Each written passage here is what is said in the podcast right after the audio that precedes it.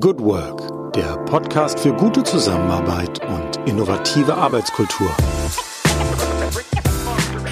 Herzlich willkommen am Tag X plus 143 in unserer Corona-Chronik im Podcast Good Work, dem Podcast für gute Zusammenarbeit und für zukunftsfähige Arbeitskultur. Mein Name ist Julie Jankowski und ich begrüße euch heute wieder ganz herzlich in unserer Sonderreihe Gute Zusammenarbeit in Zeiten von Corona. Ja, wir haben den 6. August. Ähm, es steht uns ein wirklich warmes Wochenende bevor, um nicht zu sagen ein heißes Wochenende. Die sogenannten Hundstage äh, sind am Wirken und machen ihrem Namen wirklich alle Ehre. Deutschland ist größtenteils im Urlaub in Ferienstimmung. Das ist auch ein Thema, was wir in unserer Zusammenfassung, die wir ja eingangs immer machen, in der Corona-Chronik, schon ein paar Mal erwähnt haben. Äh, das ist ein heißes Eisen. Inwieweit kann, darf, soll muss, möchte man Urlaub machen in Zeiten einer Pandemie und welche Auswirkungen hat das auf das Infektionsgeschehen? Und da gibt es durchaus sorgenvolle Blicke. Hier und da gibt es immer wieder lokale oder auch nicht nur lokale Ausbrüche. Es geht das Thema um Zwangstests für Menschen, die aus Risikogebieten zurückkehren und tatsächlich auch schon wieder der Blick, der uns vor ein paar Wochen sehr, sehr stark beschäftigt hat, auf die Schulen.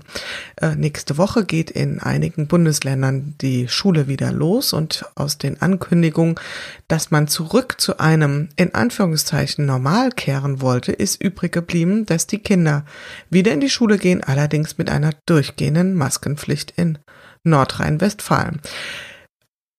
Die Gemüter sind erhitzt, es wird viel diskutiert zu dem Thema. Ansonsten sind unsere Virologen, äh, wenn ich das mal so sagen darf, etwas ruhiger. Auch die befinden sich, glaube ich, noch in einer Sommerzeit. Man hat den Eindruck, dass das gesamte Thema politisch etwas in der Sommerpause ist, mal abgesehen von den Aspekten, die wir hier erwähnt haben. Und dass alle gespannt darauf warten, was uns im Herbst bevorsteht. Gut, kommen wir aber zu unserem eigentlichen Fokus zurück, nämlich dem, was in der Arbeitswelt passiert. Das ist ja das, womit wir uns hier beschäftigen in der Corona-Chronik. Und dort sprechen wir mit Menschen aus ganz, ganz unterschiedlichen Bereichen. Wir sprechen mit Menschen, die selbstständig sind, die angestellt sind. Wir sprechen mit Künstlern, mit, mit Freiberuflern, mit Menschen aus großen, aus kleinen Unternehmen. Wir haben auch letztes Mal mit jemand aus dem Handwerk gesprochen. Und heute kommen wir zu einem ganz anderen Feld. Wir wollen ja hier etwas lernen. Insofern bin ich sehr froh, jemand heute in unserem Studio zu haben, der tatsächlich sich auch hauptberuflich mit dem Thema Lernen beschäftigt und der vor allen Dingen uns auch mal eine junge Perspektive, wenn ich das mal so sagen darf, ähm, einbringen kann in unsere Chronik. Wir sprechen heute mit Benjamin Jaksch. Ich habe mit ihm gesprochen. Er mag sehr gern, wenn man ihn Ben nennt, dann tun wir das auch. Benjamin Jaksch oder Ben ist Lernbegleiter für neugierige Menschen, so nennt er sich. Und als solchen begrüße ich ihn und bin selbst ganz neugierig. Guten Morgen, lieber Ben. Grüß dich. Ich bin auch froh, hier zu sein. Ja, und das hier klären wir auf. Wir sind natürlich nicht zusammen äh, in einem ja. Raum, sondern remote verbunden. Auch wenn sie es heute, finde ich, ähm, echt schon so ein bisschen studiomäßig anhört, oder? Weiß nicht, wie dir es geht. Absolut. Aber wir erleben das ja gerade, finde ich, sehr viel. Dieses, obwohl wir räumlich getrennt sind, können wir doch gedanklich und emotional zusammen sein. Also ich finde, das gelingt uns gerade aktuell häufig sehr, sehr gut. Ja, das ist ein wunderbares Thema, über das wir ganz sicherlich noch reden werden heute. ja. ja. Und was wir ja auch äh, gesamtheitlich gerade so ein bisschen lernen wollen. Ja, Ben, erste Frage an dich. Äh, wir sind noch recht, ja, wir sind noch deutlich im Vormittag, kann man noch fragen. Wie bist du heute gestartet in den Tag? Wie geht's dir aktuell heute? Mir geht es sehr gut, weil nach den vergangenen Regentagen die Sonne wieder da ist. Das wirkt sich bei mir immer sehr auf mein Gemüt aus. Und ich bin in den Tag gestartet, so wie ich eigentlich immer starte. Ich gehe eigentlich immer morgens um sieben eine halbe Stunde raus. Ähm, das ist quasi mein Spaziergang zur Arbeit, obwohl ich wieder am gleichen Ort rauskomme. ähm, das ist aber trotzdem für mich so gedanklich. Ich gehe zur Arbeit und dann kann ich quasi frisch ähm, dann um 7.30 Uhr zum Arbeiten anfangen. Genau. Mhm. Und wenn dann da schon die Sonne scheint, dann geht es mir echt immer sehr, sehr gut. Mhm. Und das heißt, du gehst, also du gehst wirklich oder äh, läufst du, rennst du, joggst du oder? Ne, ich gehe tatsächlich so im Spaziergangstempo. Das ist zwar für jemand, der erst 32 ist, würden sich jetzt einige denken, ja, du kannst doch auch joggen.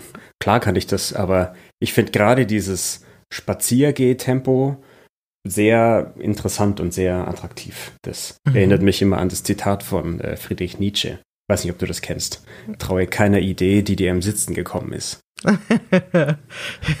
Wunderbar. Das ist ja auch ja. ein Thema, was dich sehr beschäftigt, das Thema ja. Bewegung. Ja. Gedanken in Bewegung. Hast du dir das irgendwie so zurechtgelegt, dieses, ich, also war das so eine bewusste Entscheidung, ich gehe ab jetzt jeden Morgen eine halbe Stunde spazieren oder gehe meinen Arbeitsweg oder hat sich das durch irgendetwas so einfach ergeben und plötzlich hast du gedacht, oh, fühlt sich ganz gut an, behalte ich mal bei. Wie, wie ist das entstanden? Ja, das hat sich eher so natürlich entwickelt. Also das war jetzt nicht, dass ich mir vorgenommen habe, das ist jetzt meine Morgenroutine oder so, sondern ich habe das ein paar Mal gemacht und dann wurde es irgendwie immer regelmäßiger und dann habe ich gemerkt, da ist für mich irgendwie was dran.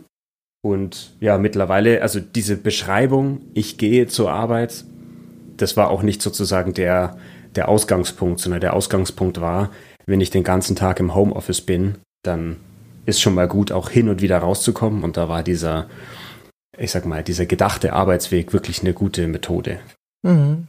Ich reite da deswegen so ein bisschen rum, weil ähm, wir sind heute beim Interview Nummer 97, also gehen ganz, ganz stark in Richtung 100 und damit mhm. das Ende der Chronik zu.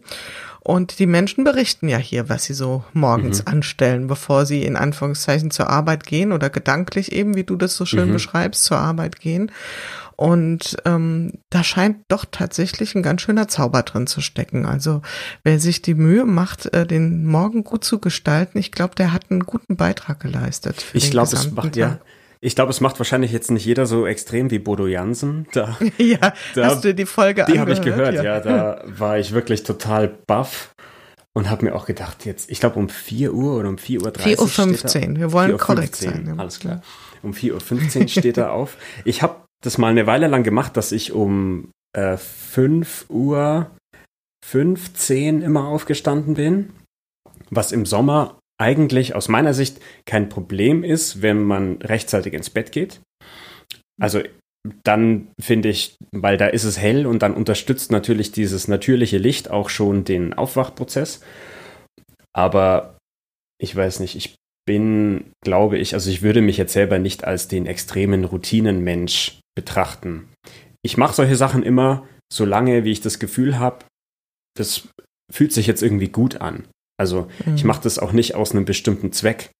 Also klar, es, es fühlt sich für mich gut an und irgendwie ist es Teil meines Tagesablaufs geworden, aber würde ich jetzt morgen was anderes finden, dann würde ich das wahrscheinlich machen. Das ist ja immer tatsächlich so eine, so eine Balance. Also einerseits geben diese Routinen und auch eine gewisse Disziplin, diese Routinen beizubehalten und sehr, sehr viel Sicherheit und Halt mhm. und Struktur, was ja sehr, sehr gut ist. Und ich glaube, das ist auch der, der Gedanke sozusagen dahinter. Mhm. Gleichzeitig ist auch die Frage, macht das was mit unserer gedanklichen Flexibilität? Ich finde das einen spannenden Gedanken. Also ich erinnere mich da sehr gerne an das Gespräch mit Bodo. Da würde ich äh, sagen, ähm, bei ihm ist das wunderbar. Er hat das sicherlich sehr, sehr gut im Zugriff. Ähm, ich glaube, das braucht schon eine ganze Reihe an Erfahrungen und an auch das für sich den richtigen Weg mit so etwas zu erleben, bis man sagt, ja, es gibt mir eben genau das richtige Maß an Struktur, an Fokus, aber auch gleichzeitig gedanklicher Flexibilität. Ich glaube, es hat auch was damit zu tun, dass dir, also dass du dir selbst durch diese Routine schon Entscheidungen abnimmst. Mhm. Weil wir ja im Laufe unseres Tages sehr, sehr viel Entscheidungen treffen und je schwieriger die sind und je mehr wir haben, desto mehr erschöpft sich dann auch unsere Willenskraft. Wenn man das jetzt den Begriff aus der Forschung mit reinbringt, dann erschöpft sich unsere Willenskraft, dass wir quasi gegen Ende des Tages nicht mehr so leicht die Entscheidung treffen können, die uns vielleicht einem längerfristigen Ziel näher bringt. Und mhm. wenn wir das durch Routinen schon von vornherein einfach so ein bisschen an die Routinen auslagern, dann äh, fällt es uns auch leichter quasi am Ende des Tages, wenn ich jetzt mich gerade auch mit meiner Ernährung zum Beispiel befasse, dann am Ende des Tages vielleicht doch den Salat und nicht die Pizza zu essen. Und so. Wow, das ja. ist echt ein cooler Gedanke, der ist tatsächlich jetzt mal so ganz neu in meinem Kopf aufgegangen, Aha. dass wir vielleicht manchmal so am Ende des Tages einfach total entscheidungsmüde sind. Ja. Und dann in vielleicht ungünstige Muster zurückfallen. Da gibt es tatsächlich mhm. Forschung dazu. Ähm, gibt es ein ganz tolles Buch von der Kelly McGonigal, heißt die. Das Buch heißt in der deutschen Übersetzung Bergauf mit Rückenwind und heißt auf Englisch The Willpower Instinct. Und da geht es genau darum, wie können wir unsere eigene Willenskraft trainieren. Und da kommt dieser Gedanke eben her. Ja, finde ich, also hört sich für mich total schlüssig an, denke ich gern mal ein bisschen drüber nach, ja. weil tatsächlich ist es so, also wir sagen, wir sind am Abend erschöpft und die Frage ist ja wirklich, wovon sind wir eigentlich erschöpft, wenn wir am Tag uns wenig bewegen, äh, den Tag am Bildschirm verbringen, ähm, jetzt sowieso aktuell, können wir gleich auch noch mal ein bisschen drüber sprechen. Was, was genau ist es, was uns erschöpft, ähm, dass wir dann vielleicht abends in diese ja, wie ich es eben schon nannte, ungünstigen Muster verfallen oder in den Reflex uns belohnen oder ausspannen zu wollen. Was, was ist es, was ist das erschöpfende Moment? Und sind es diese vielen tausend kleinen Entscheidungen, die wir treffen? Ja, großes Thema, da können wir schön eintauchen, denn ja. ich bin jetzt erstmal gespannt. Äh, ich habe unseren Hörerinnen und Hörern natürlich einen ganz kleinen Vorsprung, aber ich möchte den Vorsprung ja auch äh, gerne aufgeben, dass du uns erzählst, was du so anstellst, beziehungsweise was du angestellt hast, bevor Corona ausgebrochen ist in deinem beruflichen Wirken. Du hast es ja ganz schön gesagt. Ich, ich nenne mich äh, Lernbegleiter für neugierige Menschen und das liegt daran, dass mich das Thema Lernen einfach grundlegend fasziniert, dass ich wirklich begeistert davon bin, dass wir zu jedem Zeitpunkt unseres Lebens eigentlich aus jeder Begegnung und aus jedem Erlebnis auch so ein, so ein Lernmoment machen können. Und in meiner Arbeit versuche ich diese Momente, diese Aha-Momente, diese Erlebnisse zu gestalten durch die Rahmenbedingungen, die ich dann bereitstelle. Das geht einerseits in die Richtung, dass ich zum Beispiel mit Schülerinnen und Schülern an ihrer ganz persönlichen Lerntechnik und an ihrem ganz persönlichen Herangehen ans Lernen arbeite. Aber andererseits arbeite ich auch dann zum Beispiel mit Firmen an ihrer Lernkultur. Das ist dann auch ein sehr großes Thema. Oder ich arbeite auch mit jungen Fach- und Führungskräften an Themen wie beispielsweise emotionaler Intelligenz. Und die Herangehensweise, die ich da wähle, ist eigentlich immer die, dass im Kern die Informationen, die wir für diese Herausforderungen brauchen, eigentlich uns heutzutage zu jedem Zeitpunkt ganz offen zur Verfügung stehen. Und die Herausforderung jetzt nicht ist, dass es diese Informationen nicht gibt, sondern dass wir einen Weg finden müssen, die Information, die schon da ist, tatsächlich umzusetzen. Und das mache ich eben in diesen verschiedenen Rahmen. Ich bin da sehr breit aufgestellt, weil ich finde, ich arbeite sehr gern sowohl mit Jugendlichen zusammen als auch mit Führungskräften, weil die Herausforderung bei allen gleich ist. Aber ich dann natürlich von der einen Gruppe was für die andere Gruppe lernen kann und ich eben selber auch dieses Interesse für mich selbst habe. Ich möchte mich ja selber dabei auch weiterentwickeln. Ich möchte nicht zehn Jahre lang den gleichen Beruf machen. Ich möchte nicht zwei Jahre lang den gleichen Beruf machen eigentlich. Da würde ich gleich mal äh, einhaken wollen. Was kann ein gestandener Manager, eine gestandene Fach- oder Führungskraft, was kann der oder die Managerin ähm, von einem jungen Schüler lernen? Auch wenn das jetzt sehr platt mhm. formuliert ist. Ähm, wieder ein bisschen neugieriger zu sein, vielleicht. Also es, ich finde es, ich finde es sehr spannend, weil jeder Mensch läuft zu jedem Zeitpunkt seines Lebens immer mal wieder in Herausforderungen. Wir treffen immer wieder auf irgendwelche Wände quasi, die wir vermeintlich erstmal nicht überwinden können. Und das sind, wenn wir zwölf Jahre alt sind, sehen diese Wände halt anders aus, als wenn wir 56 sind. Und die Techniken, die wir brauchen und auch, sag mal, die Offenheit, die wir brauchen, um dann diese Hindernisse zu überwinden, das ist immer das Gleiche, weil wir müssen selber offen sein für andere Wege, quasi jetzt diese Mauer zu überwinden. Und wenn ich neugierig bin, wie machen das denn andere Menschen? Wie haben die das schon geschafft? Wenn ich auch wirklich neugierig bin, was ist dann auf der anderen Seite? Will ich da überhaupt drüber? Dann kann ich es auch für mich lösen. Und diese natürliche Neugierde, die wir eigentlich alle haben, bevor wir mit einem ähm, institutionalisierten Bildungssystem zusammentreffen. Wenn wir die wieder bekommen, dann können wir auch all die Informationen, die ja einfach so rumliegen, verwenden, um diese Herausforderungen zu lösen. Und da bin ich sehr, sehr idealistisch, weil ich glaube, dass das jeder von uns hinbekommen kann. Mhm.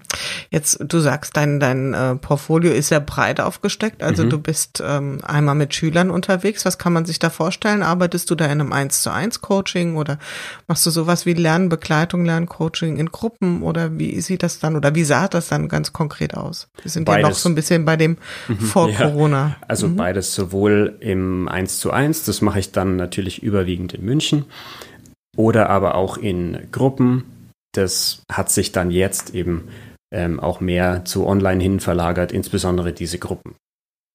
Mhm. Also das heißt, da treten Schulen an dich heran oder Ausbildungsstätten oder sind das offene Trainings, die du da anbietest? Hm, ganz unterschiedlich. Also ich ähm, Einmal sind es dann Eltern, die auf mich kommen über einen Träger in München, mit dem ich zusammenarbeite. Also eigentlich sind es in München sogar zwei. Das eine heißt Perspektivenwerk und das andere ist so ein privates Nachhilfeinstitut. Und ähm, über die können die dann zum Beispiel an mich herantreten ähm, dann arbeite ich aber auch zum Beispiel mit einer Stiftung in Hamburg zusammen, die ein Schülerstipendium haben, für die ich dann so Maßnahmen mache wie gelassen in die Prüfung oder ein Lerntraining. Mhm. Genau. Okay. Und im Unternehmenskontext, das heißt, ähm, was, was sind da so deine Angebote oder wie hast du da ähm, vor Corona gearbeitet, vor allen Dingen in Präsenztrainings oder in welcher Form oder auch in Form von Einzelcoachings? Oder? Das waren eigentlich überwiegend äh, Präsenztrainings oder was ich eigentlich fast noch lieber mache, sind Vorträge. Ähm, mhm.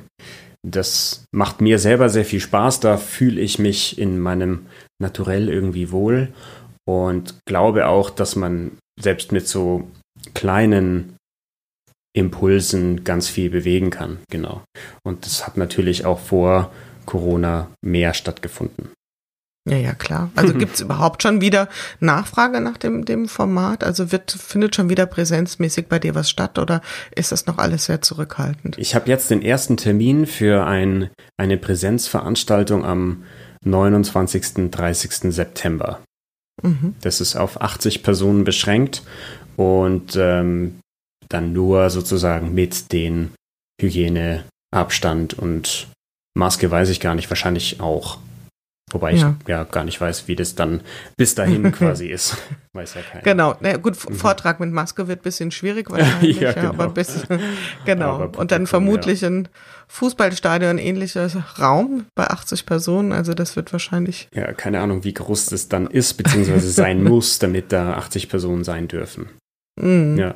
Okay, also echte Herausforderung. Mhm. Jetzt bleiben wir noch mal bei dem Thema äh, Unternehmenskontext. Also ich hake da so ganz genau nach. Ich hoffe, das äh, siehst du mir nach. Also Natürlich. dass wir ein ganz gutes Bild kriegen. Ja.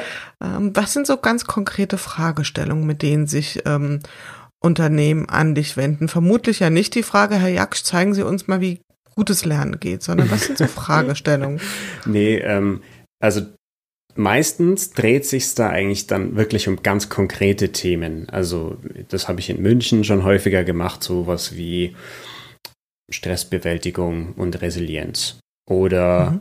also klassisches Training eigentlich, wenn man so will. Oder eben emotionale Intelligenz in der Führung. Oder besser Entscheidungen treffen. Es ist aber so, und da verfolge ich, glaube ich, auch einen, einen anderen Ansatz, als es marktüblich ist, weswegen ich auch, also wenn man meine Außenwirkung anguckt, dann ist es, also dann muss man schon so nachfragen, wie du jetzt nachfragst, mhm. weil, weil ich eben nicht so ein Regal habe, in dem meine 17 Produkte drin sind, wo dann jemand ganz einfach eins rausnehmen kann. Ich persönlich bin der Meinung, in einer Arbeitswelt, in der uns in Zukunft ähm, digitale Automatismen sehr viel Arbeit abnehmen, entsteht ja sehr viel Raum für Menschlichkeit und sehr viel Raum für menschliche Interaktion. Da gibt es einige Studien dazu, da gibt es einige Zahlen und Daten, die dafür sprechen. Und ich bin der Meinung, dass man sich auch als guter Dienstleister eigentlich nur dann abheben kann und sich nur dann auszeichnet dadurch, dass man eben eine sehr klar und ich sag mal abgrenzbare Persönlichkeit irgendwie hat und ist. Und das ist auch irgendwie so mein Verkaufsargument. Also mein Verkaufsargument ist nicht, dass ich behaupte, mein Training ist jetzt besser als das von meinen Mitbewerbern. Ganz und gar nicht. Ich bin mir sicher, dass es wahrscheinlich einige Trainings gibt, die besser sind als das, was ich jetzt als Training anbiete. Ich bin aber der Meinung, mich gibt's halt nur einmal und ich kann vielleicht gewisse Dinge anstoßen, die jemand anders nicht anstoßen kann. Und das ist mein Hauptverkaufsargument. Und so versuche ich quasi dann auch nach außen zu treten. Was natürlich bedeutet, wenn ich jetzt in Organisationen reingehe, dass die oft hinterher auch nicht wissen, na, was macht man jetzt mit dem? Vielleicht machen wir erstmal nichts. Und das ist ja auch okay. Aber was schon häufig vorgekommen ist, ist dann, dass es dann eine Situation gab, wo so ein bisschen quasi der, der Karren stecken geblieben ist und wo man dann sagt, Mensch, wenn wir jetzt irgendwie eine Veranstaltung machen zum Thema Transformation, Wandel, neues Lernen, irgendwie was in der Richtung, wer kann denn dazu irgendwie einen Impuls geben? Oder wer kann da was machen, was irgendwie nicht so von der Stange wirkt? Und dann rufen sie mich an. Und mhm. Das finde ich, das ist auch quasi die Arbeit, die ich mache. Ich versuche wirklich, mich so nach außen zu transportieren, wie ich halt bin, damit jemand, der dann im richtigen Zeitpunkt nach einer Dienstleistung sucht, sich für mich entscheidet, wegen mir und nicht wegen irgendeinem meiner Produkte, die der am Regal mhm. Das ist ja vielleicht so eine ganz grundsätzliche Positionierungsfrage. Also in dem großen Bereich der, der äh, Solo-Selbstständigen, der im Beratungs- und Trainingsbereich sieht man ja genau eben, wenn man das jetzt mal so ganz simpel und schwarz-weiß differenzieren würde, tatsächlich eher die produktorientierten Anbieter, also die Konzepte mehr oder weniger fertig etabliert haben in Form von Webinaren oder von fertigen Trainingskonzepten und die mehr oder weniger zum Teil auch sehr, sehr erfolgreich ähm, ähm, vermarkten können. Mhm. Das ist sicherlich auch ein, ein Ansatz. Da fließt halt ganz viel konzeptionelle ähm, Energie und, und, und, und äh, Erfahrungswissen mit ein. Und äh, wenn man dann den Kunden findet, der genau dieses Problem hat, ist das wunderbar. Dann gibt's natürlich auch die Menschen, ähm, würde ich mich tendenziell auch eher zur zweiten Gruppe zählen, die sagen, ähm, ich ich gehöre mit meiner Persönlichkeit sozusagen zum Teil des Angebots oder ich bin das mhm. Angebot. Ja. Die Frage ist halt, und das finde ich ein Punkt, den habe ich, glaube ich, hier in der Chronik noch gar nicht äh, so richtig mit jemand besprochen, auch wenn wir schon ein paar aus dieser Zunft hier hatten. Ähm, macht das verletzlicher? Weil du bist ja, du bist ja dein Produkt quasi. Mhm. Also das heißt, wenn Menschen dann sagen, nein, mit ihnen möchte ich nicht zusammenarbeiten, ähm, ist es verletzlich, wird man verletzlicher durch die Art und Weise zu agieren, wie du es tust? Das ist eine sehr gute Frage. Ähm, ich sehe das ich vergleiche das ein bisschen mit einer Freundschaft jetzt, weil das, was du mit einem Unternehmen oder mit einem Kunden eingehst, ist ja auch eine Beziehung. Erstmal.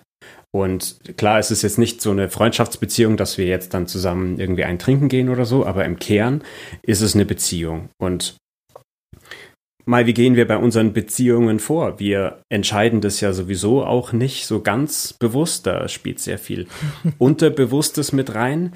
Und ich persönlich bin der Meinung, ähm, dass wenn ich in eine Organisation komme, und das ist mir ähm, beispielsweise bei Siemens passiert, dass dann ein sehr hochrangiges Mitglied, der sogar im Vorstand sitzt, ähm, der dann zu mir gesagt hat, wissen Sie was, ich bin ein sehr neugieriger Mensch und ich finde Ihre Arbeit wirklich sehr, sehr gut, aber ich bin sehr vorsichtig, wen ich zu welchem Zeitpunkt mit welchen Nachrichten und welcher Persönlichkeit auf die Menschen in meiner Organisation loslasse, in Anführungszeichen, weil ich weiß, dass sie da sonst in der Schublade gesteckt werden und dann nicht den Effekt haben können, den sie vielleicht haben könnten. Und das sehe ich auch so. Ich bin ja froh, wenn ich mich zum Kaffee mit einer Organisation verabredet und ich gehe dahin und wir sprechen und wir sprechen auch über die Herausforderungen, die Wände, die die quasi in ihrer Arbeit sehen und wir dann gemeinsam feststellen, ich kann euch da gerade echt nicht helfen.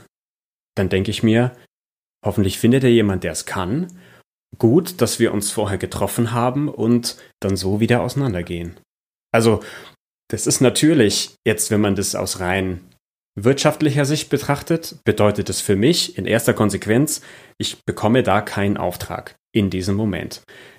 Ich muss aber sagen, ich habe irgendwie, obwohl ich erst zweieinhalb Jahre selbstständig bin, ein Vertrauen entwickelt in das System an und für sich, dass wenn ich immer quasi entlang meines eigenen Potenzials arbeite und auch die Menschen dann zu mir finden, denen ich wirklich helfen kann, dass ich unterm Strich selber sehr viel glücklicher und zufriedener sein kann und dann auch im richtigen Moment wirklich den Menschen helfe, die dann wirklich offen für diese Botschaften und Nachrichten sind. Genau. Mhm. Auch wenn das in dem Moment, ja, du gehst dann erstmal weg mit leeren Händen.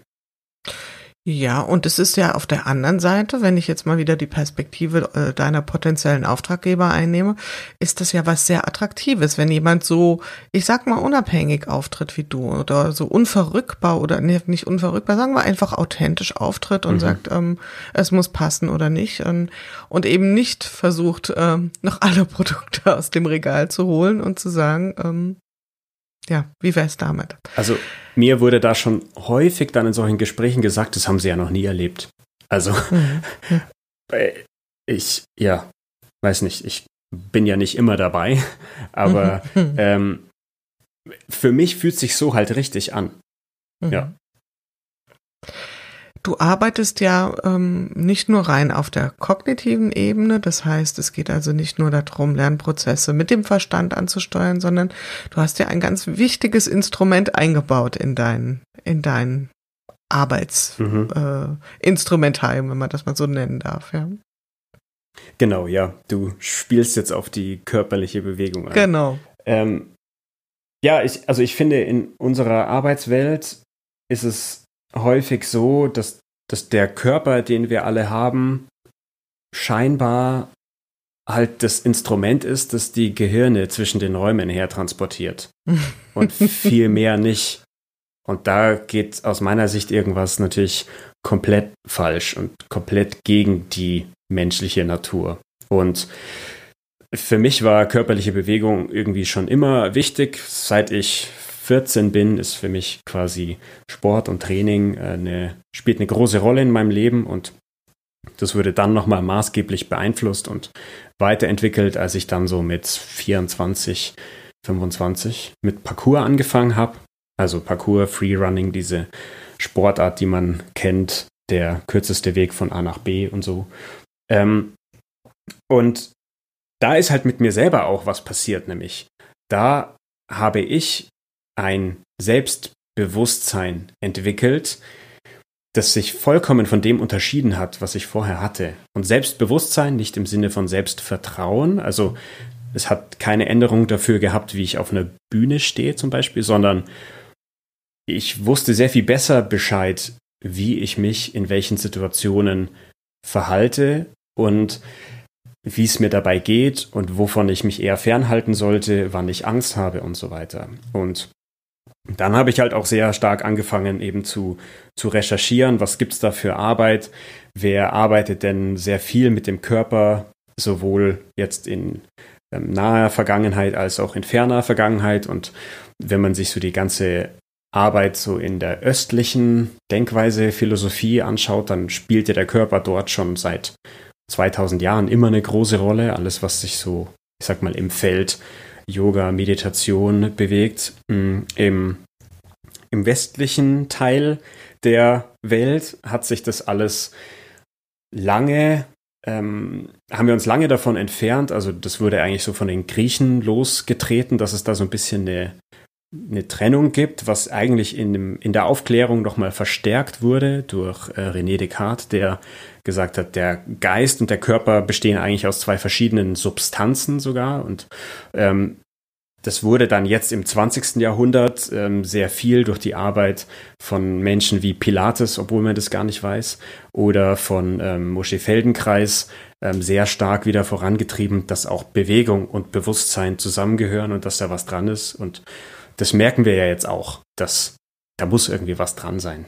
Genau. Und deswegen versuche ich auch immer, wenn es der Rahmen zulässt, körperliche Bewegung mit in die Arbeit zu integrieren, damit wir Dinge auch spüren. Vor allem können wir Dinge spüren, da haben wir gar kein Vokabular dafür. Da müssen wir ja da, wenn wir nur drüber reden würden, dann würden wir es quasi nicht mitnehmen. Wenn wir es erleben, dann haben wir natürlich eine ganz andere Basis für Weiterentwicklung. Genau. Mhm. Und so, so ist es dann entstanden und das ist quasi auch Teil meiner eigenen Arbeit, Denkweise und Teil meines Lebens irgendwo. Wie ist da so die Resonanz darauf? Äh, erfährst du da viel Skepsis oder auch Reaktanzen oder sind die Menschen gerade so im Unternehmenskontext auch offen dafür? Kommt auf das Unternehmen an und da kommt es auch wiederum drauf an, wie viel Zeit bringt das Unternehmen mit, mir zuzuhören. Weil ich, ähm, das ist nicht wie, wir gehen jetzt mal mit den Führungskräften in Klettergarten was man ja lange gemacht hat. Oder, mhm. oh komm, wir fahren jetzt mal hier Boot, damit wir das erleben, sozusagen. Sondern das, worüber ich spreche und wie ich arbeite, das geht schon sehr viel tiefer eigentlich. Das geht auch sehr nahe dann an ja unsere eigene Denkweise, unsere eigene Wahrnehmung. Und da muss man schon ein bisschen zuhören und sich ein bisschen reindenken quasi. Das kann ich jetzt auch nicht in einem Elevator-Pitch beschreiben. Da mhm. passt es einfach nicht rein.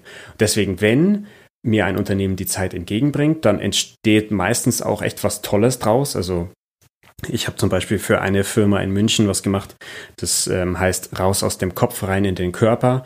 Dieser, dieser Name existiert auch anderswo im Markt, ähm, aber ich fand den Gedanken toll und die Idee dahinter ist halt auch, dass wir die, die kognitive Arbeit mit der Körperarbeit eben verbinden und in der Körperarbeit Dinge erleben, die wir dann kognitiv versuchen zu beleuchten und dann in neue Handlungsweisen hineinzukommen. Genau. Aber das braucht Zeit. Also da bin ich jetzt keiner, der irgendwo einfach einen Banner aufstellen kann und dann sieht es jemand und sagt, oh super, ich glaube, das ist das, was wir brauchen. so ein Roll-up. ja, genau. Also ich könnte mich jetzt nicht auf eine Messe stellen oder ähm, vielleicht habe ich auch ja, noch nicht die Geschichte gefunden, quasi, die ich da draufschreiben muss. Kann auch sein.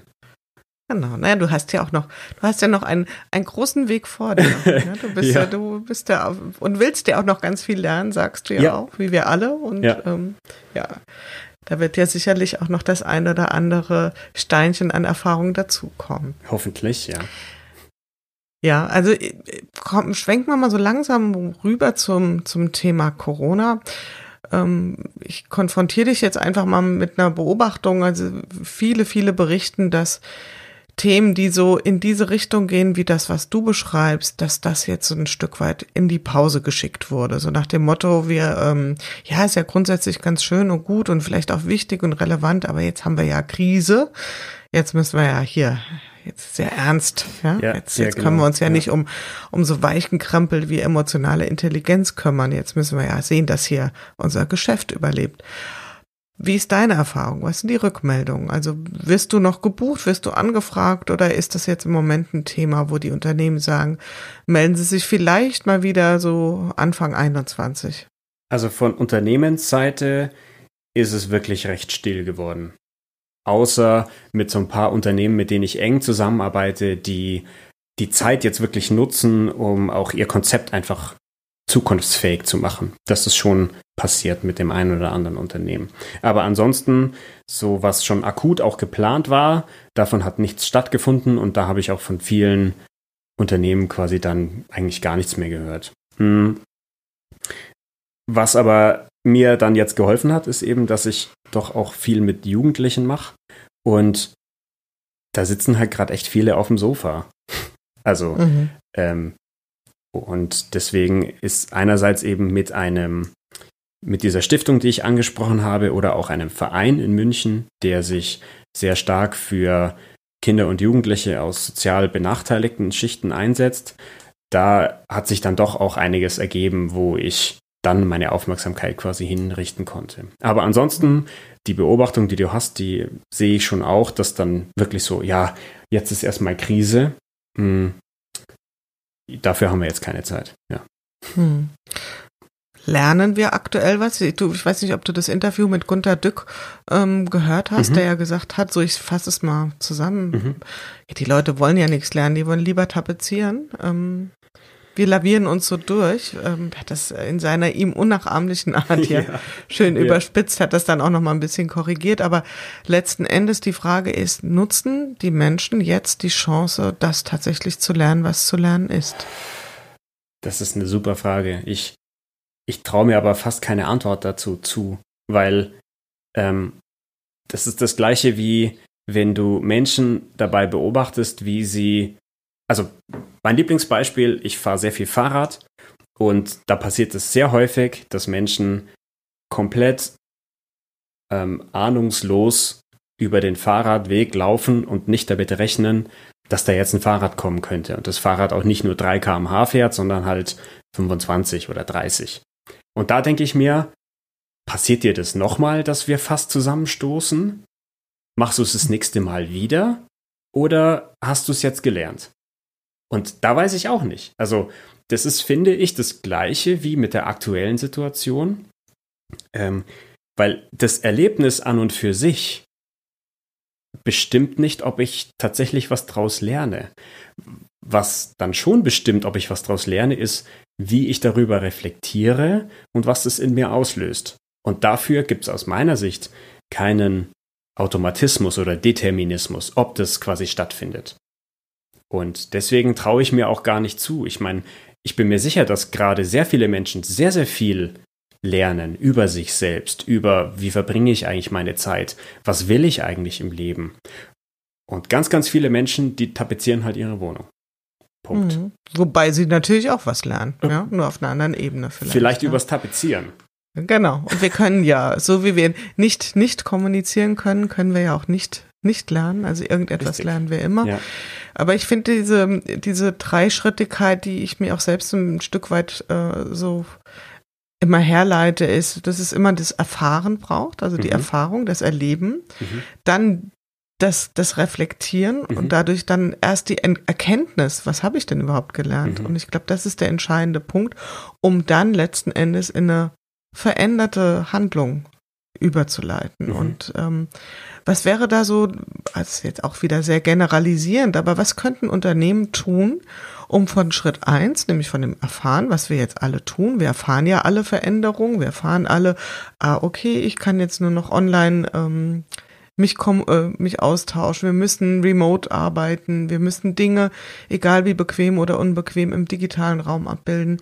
Dieses Erleben haben ja die Menschen oder durchlaufen sie ja. Mhm. Was können Unternehmen tun, dass eben aus dem Erfahren wirklich eine Erkenntnis entsteht, entsteht und damit auch ein, ein Erfahrungsschatz, den wir auch für später nutzen können? Ich würde das auch in, in mindestens zwei, wenn nicht drei Dinge aufteilen. Hm. Das erste ist, dass wir uns gemeinsam jetzt in einem Unternehmen, in einer Gruppe, in einem Team, gemeinsam für einen gewissen Zeitraum auf eine Sache fokussieren. Also, dass wir wirklich gemeinsam mit der Taschenlampe draufleuchten. Das ist etwas, da wollen wir eine Änderung. Und das verbinde ich gleichzeitig mit der zweiten Sache, nämlich, dass wir uns darauf einigen müssen, wie soll es denn sein? Und zwar im Dialog. Also, dass wir zum Beispiel, es reden immer alle über Fehlertoleranz oder ja, wir müssen natürlich Fehler machen, um aus den Fehlern zu lernen. Das ist so ein ja, Kalenderspruch quasi fast mhm. schon. Es ist natürlich auch sehr viel Wahrheit drin, aber wenn wir jetzt im Team sind und das nur im Kalender an die Wand hängen, dann passiert gar nichts. Wenn wir uns zusammensetzen und sagen, was machen wir denn, der, der, ich sage jetzt mal Klaus, der Klaus hat einen Fehler gemacht. Wie sind wir damit umgegangen? Haben wir daraus gelernt? Hat der Klaus daraus gelernt? Hat der Klaus das allen gesagt, dass er einen Fehler gemacht hat? Wenn ja, warum? Wenn nein, warum nicht? Und wie wollen wir mit dieser Situation ganz konkret umgehen in unserem Team? Und wenn wir uns darüber unterhalten und dann quasi festlegen, pass auf, wenn jemand einen Fehler macht, dann ist es so und so damit umzugehen. Und wenn es das nächste Mal passiert, dann versuchen wir das einzuhalten. Und dann richten wir für einen gewissen Zeitraum den Fokus auf genau dieses Verhalten. Dann mhm. wird es sehr, sehr konkret, sehr, sehr greifbar und wir können uns quasi dann gegenseitig auch darauf hinweisen, Und ich selber habe dann auch quasi die Sicherheit zu wissen, wir haben ja ausgemacht, mit einem Fehler so umzugehen. Also fällt es mir auch leichter, das dann zu tun. Und das ist jetzt eben das Dritte, wo ich glaube, dass von Unternehmensseite dazugehört, nämlich die Freiheit, dass Teams oder ich sage jetzt mal Einheiten, in denen eine ähnliche Kultur herrscht. Das ist ein kulturelles Thema. Einheiten, in denen eine ähnliche Kultur herrscht, die Freiheit besitzen, sich auf dieses Verhalten und diese Handlungsweisen zu einigen im Dialog. Und dann können wir nämlich, weil es ist auch nicht quasi im Vertrieb das gleiche wie im Einkauf. Da herrscht eine ganz andere Kultur, da gelten ganz andere Regeln. Und deswegen muss sich auch die eine Gruppe auf ihre Verhaltensweisen einigen, damit wir auch sagen können, du, das war jetzt nicht so, wie wir es ausgemacht haben.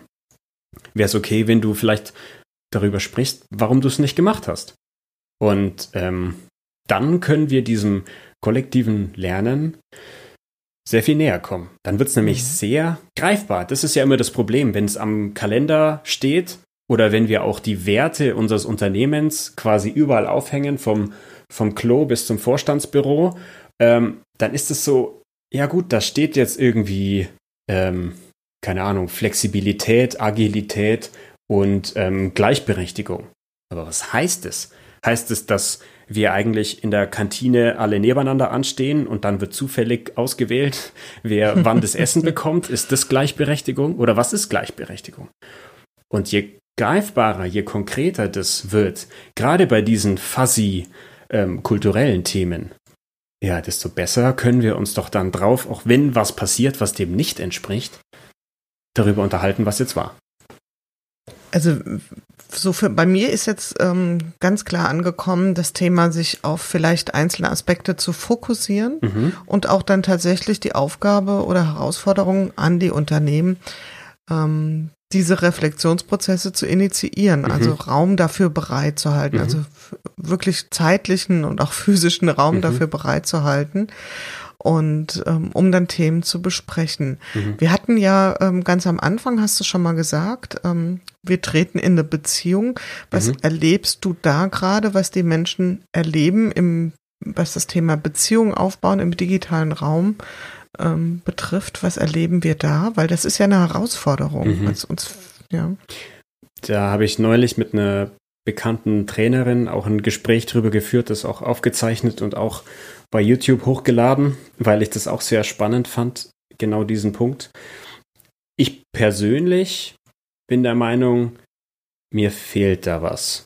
Da kann ich, also über, mich persönlich kann ich da natürlich sehr leicht sprechen. Äh, gleichzeitig sehe ich aber auch, dass dieses in Beziehung treten, es gibt auch ganz viele Themen, die können wir wirklich rein rational irgendwie abhandeln.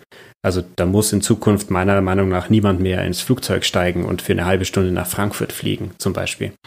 Ähm, ich bin der Meinung, es fällt deutlich schwerer, es wird leichter dadurch, wenn wir uns sehen können. Da bin ich schon der Meinung, dass gerade Videotelefonie dabei helfen kann. Aber ansonsten muss ich sagen, ich bin echt froh, wenn ich Menschen wieder anfassen kann. Also ich, ich mag das. Also hm. ähm, ja, mir fehlt da irgendwie eine Ebene dieses das Körperliche. Also wie ich vorher gesagt habe, der Körper ist ja nicht nur dafür da, das Gehirn zu transportieren, sondern für sehr viel mehr. Der wird nicht nur einfach mitgeschleppt. Nee, genau, ja. Den habe ich auch mal mitgebracht. Ja. Ach ja, was ist das? Ja, das ist mein, mein Vehikel quasi. Ja, Kann auch draußen genau. parken. Kann draußen ja. Genau. Die Frage wäre ja tatsächlich, auch das habe ich, glaube ich, hier schon mal diskutiert, da kann man ja unterschiedlicher Meinung sein. Ist es denn grundsätzlich möglich, dass wir ähm, richtig gute, stabile Beziehungen im digitalen Raum aufbauen und auch pflegen? Also können wir auch da noch besser werden oder ist es eher so, Sie sagen, nee, da, da fehlt halt nun mal die haptische Ebene und ähm, ja, ganz viele Sinne sind einfach, werden nicht bedient. Glaubst du, wir werden da besser, das äh, im digitalen Raum hinzubekommen? Ich, ich würde da erstmal eine, eine weitere Frage dazu stellen, nämlich mit welchem Interesse machen wir das? Also, ich verstehe die Frage und ich finde, die ist sinnvoll, dass wir darüber sprechen, aber ich frage mich eher, gut, wo kommt es her? Also, was, was wollen wir denn dann damit? Ne? Hast du da eine, eine Meinung dazu? Oder? Ja gut, es gibt aktuell gibt es ja einfach jetzt erstmal die, die schiere Not, sagen wir mal. Mhm. Wir müssen es so organisieren. Mhm. Und ähm, ich glaube halt immer, dass mit jeder neuen, nennen wir es ruhig mal Kulturtechnik, wir auch neue Kompetenzen erlangen. Also mhm. Was weiß ich, die Menschen, als sie zum ersten Mal vor dem Telefon standen, hatten die wahrscheinlich auch fürchterliche Ehrfurcht und konnten sich nicht vorstellen, dass man da mal sehr natürlich und fluide mit umgehen würde. Und ähm, das ist ja passiert. Und äh, ja, und ich also meine persönliche Vermutung oder Erwartung wäre, dass wir da schon uns eine gewisse Kompetenz aneignen, dass aber die Qualität einer Beziehung im digitalen Raum immer eine andere sein wird. Ich will nicht unbedingt von besser, schlechter sprechen. Im Moment fühlt sich teilweise vielleicht noch ein bisschen, ich sag's mal brutal amputiert an, mhm. um bestimmte Eindrücke. Und meine Erwartung wäre schon, dass wir, dass es so seinen Platz bekommt mhm. für bestimmte Arten von Beziehungen. Und also ich glaube immer, ja, und für bestimmte Dinge, die wir dann darüber wir lernen damit umzugehen und dann hat das seinen Platz und dann ist es okay und dann kann das auch Dinge ersetzen, die vorher vielleicht vermeintlich nur physisch gingen und da lernen wir. Wir, wir haben mhm. ja dann auch, äh, wie du sagst, weniger Anlässe für Mobilität zum Beispiel, was ja auch Vorteile hat. Aber mein Wunsch wäre natürlich auch, dass es nie und nimmer ein voller Ersatz ist oder ja, ein Austausch ähm, also statt physischer Präsenz nur noch alles digital abzubilden. Ich habe jetzt gerade so ein Diagramm im Kopf. Das ist noch nicht vollständig, aber es ist also es ist auf jeden Fall schon mal eine Skala und die Skala geht von ich kaufe dir eine Dienstleistung ab bis hin zu ich vertraue dir meine Kinder an. Mhm. Und wo ziehe ich jetzt quasi die Linie? dafür, Ab wann? Genau, also dafür brauche ich tatsächlich mal, also eine Zeit mit dir in einem Raum. Oder es reicht aus, dass wir das über Videotelefonie machen. Das fände ich Total spannend. spannend, ja. Ja, fände ich auch cool. Was sind zum Beispiel auch Beratungsgegenstände, wo ich sage, ach, das können wir locker digital ja. machen. Und ich glaube auch da, wenn du mal guckst, guck mal, wenn man sich das Erfolgskonzept ähm, von Airbnb anguckt, mhm. also wenn mich jemand vor 15 Jahren gefragt hat, wird das möglich sein, dass man wildfremden Menschen, die man nie gesehen hat, mhm. die man nur im digitalen Raum kennengelernt hat, ähm, seine private Wohnung überlässt, ja, die sagt, never ever. Mhm. Ja. Gut. Ähm, also von daher, es ist interessant, ja. Mhm. Da kommt natürlich die Sache mit rein, die wir jetzt auch nicht mit betrachtet haben, nämlich bei Airbnb gibt es halt auch sowas wie Empfehlungen beziehungsweise Bewertungen. Genau. Und das kann genau. natürlich auch dann dabei helfen, diese, ähm, diese Beziehung zu knüpfen. Mhm. Also das finde ich gerade bei Airbnb super wichtig. Mhm. Ja. Ja, und ich, ich glaube auch, also ich überlege, weil ich im Prinzip auch wir zwei, wir sind uns ja physisch noch nie begegnet, trotzdem haben wir schon irgendeine Art von Beziehung aufgebaut. Mhm. Es ist, ähm, also ich glaube, wäre da optimistisch, dass wir da auch in dem Feld viel dazulernen und äh, uns da auch weiterentwickeln. Ja, weil wir es müssen. Aber die gute Frage ist, soll es deswegen andere Begegnungen ersetzen? Das natürlich nicht. Genau. Jetzt sind wir schon so schön ins Plaudern gekommen, Ben. Und ich hatte eigentlich ja auch äh, in unserem Vorgespräch gesagt, ich wollte dich ein Stück weit auch vereinnahmen, um eine Perspektive äh, auf das Thema. Was beobachtest du in deiner Generation? Mhm. Weil wir hatten hier schon Menschen aus verschiedenen Generationen, aber doch überwiegend Leute, die wahrscheinlich länger im Berufsleben stehen als du. Mhm. Ähm, was, was das ist auch wieder so eine sehr große Frage, aber wenn du mal dein persönliches Umfeld anguckst, mhm. ähm, hat sich was verändert in Bezug auf, wie ihr auf die Arbeitswelt schaut? Ähm, sind da Ängste hochgepoppt jetzt durch Corona? Ähm, weniger vielleicht Veränderungsbereitschaft? Hängen auch jetzt junge Menschen mehr an dem Job, den sie aktuell machen oder, oder eben nicht? Also das fände ich tatsächlich mal, auch wenn es vielleicht jetzt eine sehr generalistische mhm, Frage mhm. ist und du natürlich nicht für eine gesamte Generation sprechen ja. kannst, aber was ist so dein, dein Blick da drauf? Ich kann da halt auch nur verschiedene Tendenzen dann eben beschreiben, die basierend auf den wenigen Informationen, die ich quasi bekomme, äh, beruhen. Aber was ich zum Beispiel feststelle, ist, dass es eine Tendenz gibt, das Thema Altersvorsorge plötzlich ernst zu nehmen. Also und irgendwie anders zu betrachten, weil die Frage so hochkommt, was passiert mit unserer Wirtschaft? Also gibt es da langfristige Konsequenzen, die wir vielleicht jetzt noch nicht absehen können? Und da habe ich schon auch das Gefühl, dass jetzt ein Verkäufer von einer Versicherung oder einer Altersvorsorge jetzt gerade plötzlich ganz neue Argumente bekommt für sein Verkaufsgespräch. Und das sehe ich dann bei Leuten, die dafür empfänglich sind. Ich sage jetzt nicht, dass das gut oder schlecht ist. Äh, ich kann nur sagen, das ist ein Thema, das bei mir momentan ausgeklammert ist. Aber sehe das eben dass die da wirklich Argumente dafür bekommen. Dann sehe ich auch, dass dieses, ich bin ja quasi Generation Y, ähm, mhm.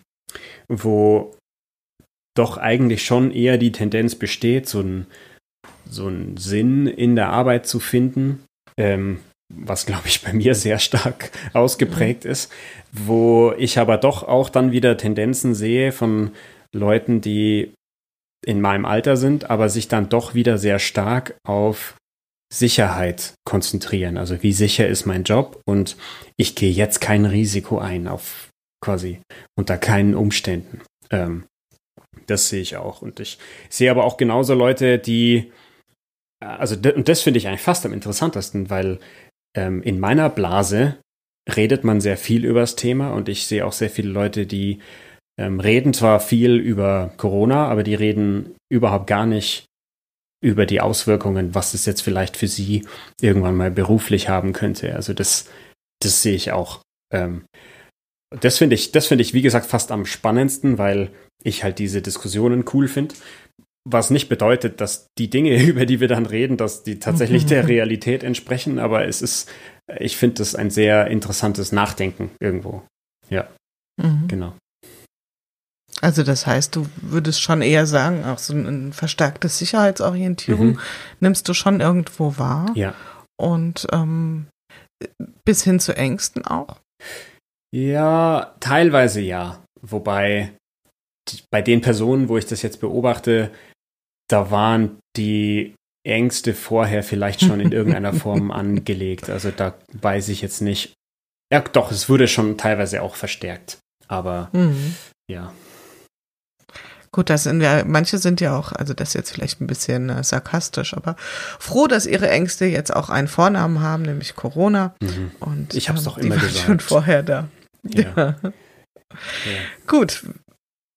Schwenken wir mal so langsam oder gehen wir mal so langsam Richtung Zielgerade. Mhm. Wir sind ja auch schon eine Weile am, mhm. am Sprechen.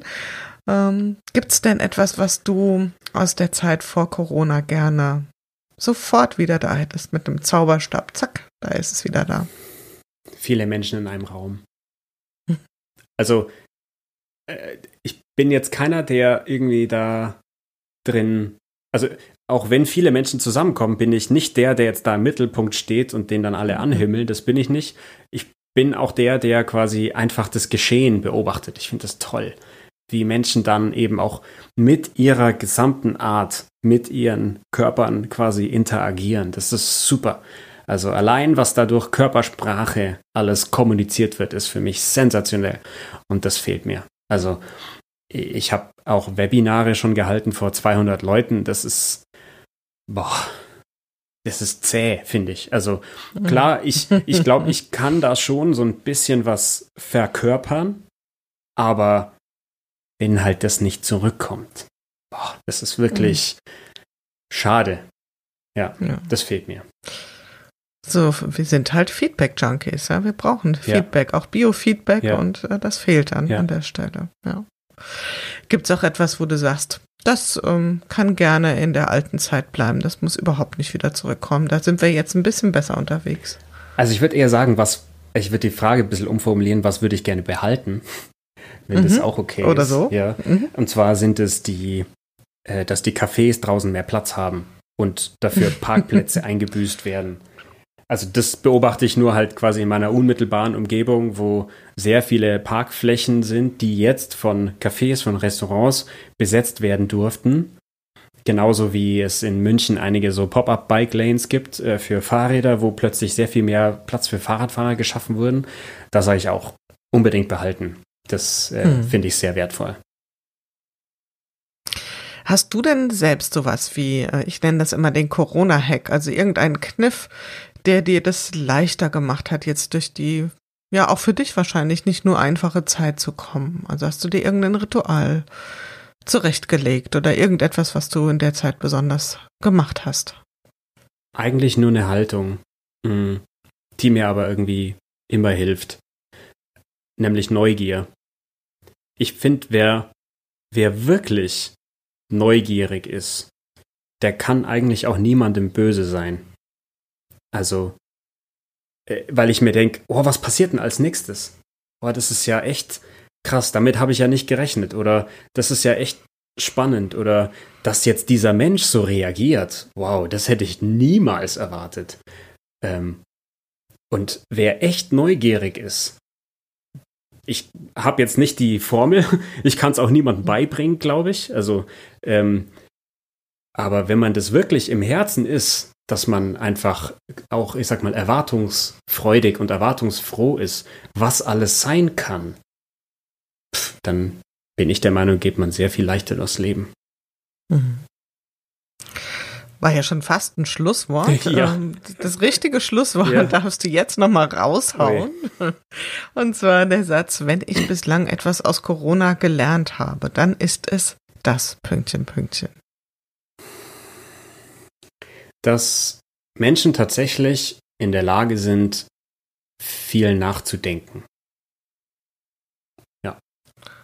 Ich Gut, wunderbar. Dann danke ich dir für äh, das wunderbare Gespräch, das äh, zumindest bei mir ganz viel Nachdenken angeregt hat. Super. Schöne Impulse dabei waren. Ich danke dir und wünsche dir ähm, eine gute Zeit und vor allen Dingen wünsche ich dir und auch uns, dass die Themen, die du vorantreibst, wieder mehr Gehör finden in den Unternehmen, dass man äh, diese Pause-Taste endlich mal wieder loslässt mhm. und sich relevanten Dingen auch weiter zuwendet. Vielen Dank, lieber Ben. Danke dir, vielen Dank dir für deine Zeit und deine Fragen und dein Nachdenken. Das hat mir sehr gut gefallen. Ja, das war's für heute wieder in unserer Corona-Chronik im Podcast Good Work, dem Podcast für gute Zusammenarbeit und für zukunftsfähige Arbeitskultur. Wenn ihr Lust habt, noch weitere Folgen euch anzuhören, schaut einfach auf www.umic.de slash podcast oder über iTunes und Spotify. Ich freue mich, euch wieder hier zu hören und habe am Ende nur einen einzigen Wunsch an euch, nämlich bleibt gesund. Eure Julia Jankowski.